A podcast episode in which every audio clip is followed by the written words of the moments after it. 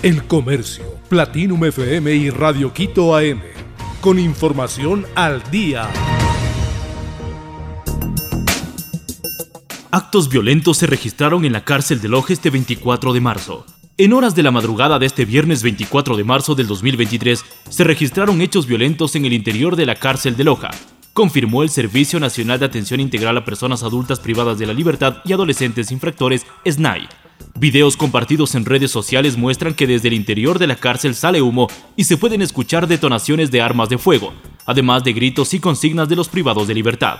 Según información compartida por el periodista Henry Jara en su cuenta de Twitter, los internos se habrían enterado de una intervención policial y protestaron. Tormentas no se detendrán en la costa y sierra ecuatoriana. Fuertes inundaciones se registraron en la costa ecuatoriana, principalmente en la provincia de Guayas, donde los aguajes y lluvias colapsaron las calles. La analista de pronósticos del INAMI, Cristina Regui, dice que las condiciones climáticas no cambiarán hasta próxima semana. Incluso en abril podrían haber más lluvias, más aún cuando la época lluviosa continúa. Este fenómeno se debe a la inestabilidad de la atmósfera más el calentamiento del ambiente en el día, protagonizando largos episodios de tormenta eléctrica. Además, las lluvias en el litoral sí influyen en el clima de la sierra, ya que el viento se mueve hacia el occidente y no se detendrá en las siguientes semanas. Asamblea condecoró al músico Robert Ordóñez con el mérito cultural.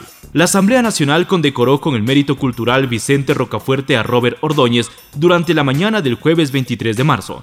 Robert Ordóñez recibió este reconocimiento luego de consagrarse ganador del programa internacional de imitación Yo Soy Chile. Ordóñez es oriundo de la provincia de Loja, al sur del país.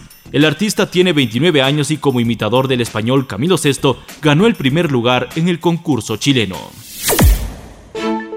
Moisés Ramírez y Piero Incapié fallaron en la derrota de Ecuador ante Australia. Ecuador perdió por errores propios ante Australia en su primer amistoso del 2023. Moisés Ramírez y Piero Incapié fallaron en las acciones de gol de los locales. Esta derrota marcó el debut del entrenador español Félix Sánchez con la selección ecuatoriana en la primera fecha FIFA del 2023. El partido que se disputó en Sydney este 24 de marzo finalizó con un 3 a 1 a favor de los australianos. La revancha está prevista para el 28 del mismo mes en Melbourne. La selección de Ecuador, pese a estar perdiendo el compromiso, fue superior a Australia en varios lapsos del partido que se jugó en el Comeback Stadium en Sydney. Los Power Rangers regresan con una película en Netflix. Los protagonistas de la primera serie de los Power Rangers regresan a la pantalla 30 años después.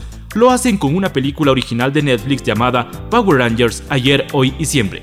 De acuerdo con el portal de Infobae, este film marcará el regreso de los personajes de la franquicia televisiva de acción para niños y adolescentes.